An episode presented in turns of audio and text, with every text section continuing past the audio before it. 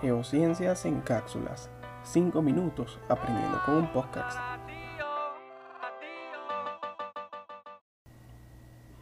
¿Qué tal amigos? Sean bienvenidos a esta nueva cápsula geocientífica.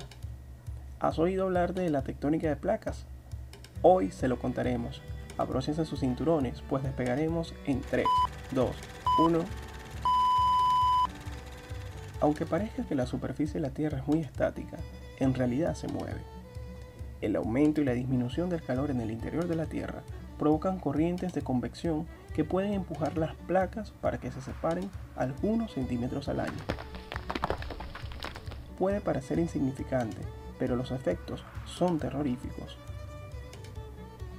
Es lo que provoca los terremotos, produce los volcanes, crea las montañas y tras millones de años mueve continentes enteros.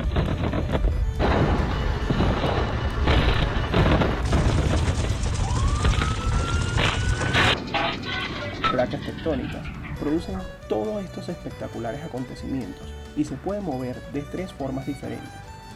Se pueden separar, juntar o deslizarse, una respecto a la otra.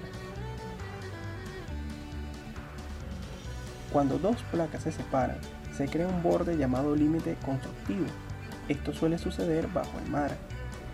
Al separarse las placas, el magma líquido asciende lo que puede hacer que una cadena de volcanes entre en erupción. Con el tiempo, el magma se enfría y forma nuevas rocas en la superficie. Cuando dos placas presionan la una contra la otra, se pueden producir dos efectos. Si las dos placas son masas continentales, ambas superficies se elevan por la presión y forman una montaña. Esto es un límite de colisión pero si una placa oceánica choca contra una continental, la oceánica, de mayor densidad, se mete debajo de la otra en un proceso llamado subducción. En este caso, se trata de un límite destructivo. La corteza que se ha hundido se funde para formar magma, lo que puede desencadenar terremotos y potentes erupciones. Asombroso, ¿no creen? Geociencias en cápsulas.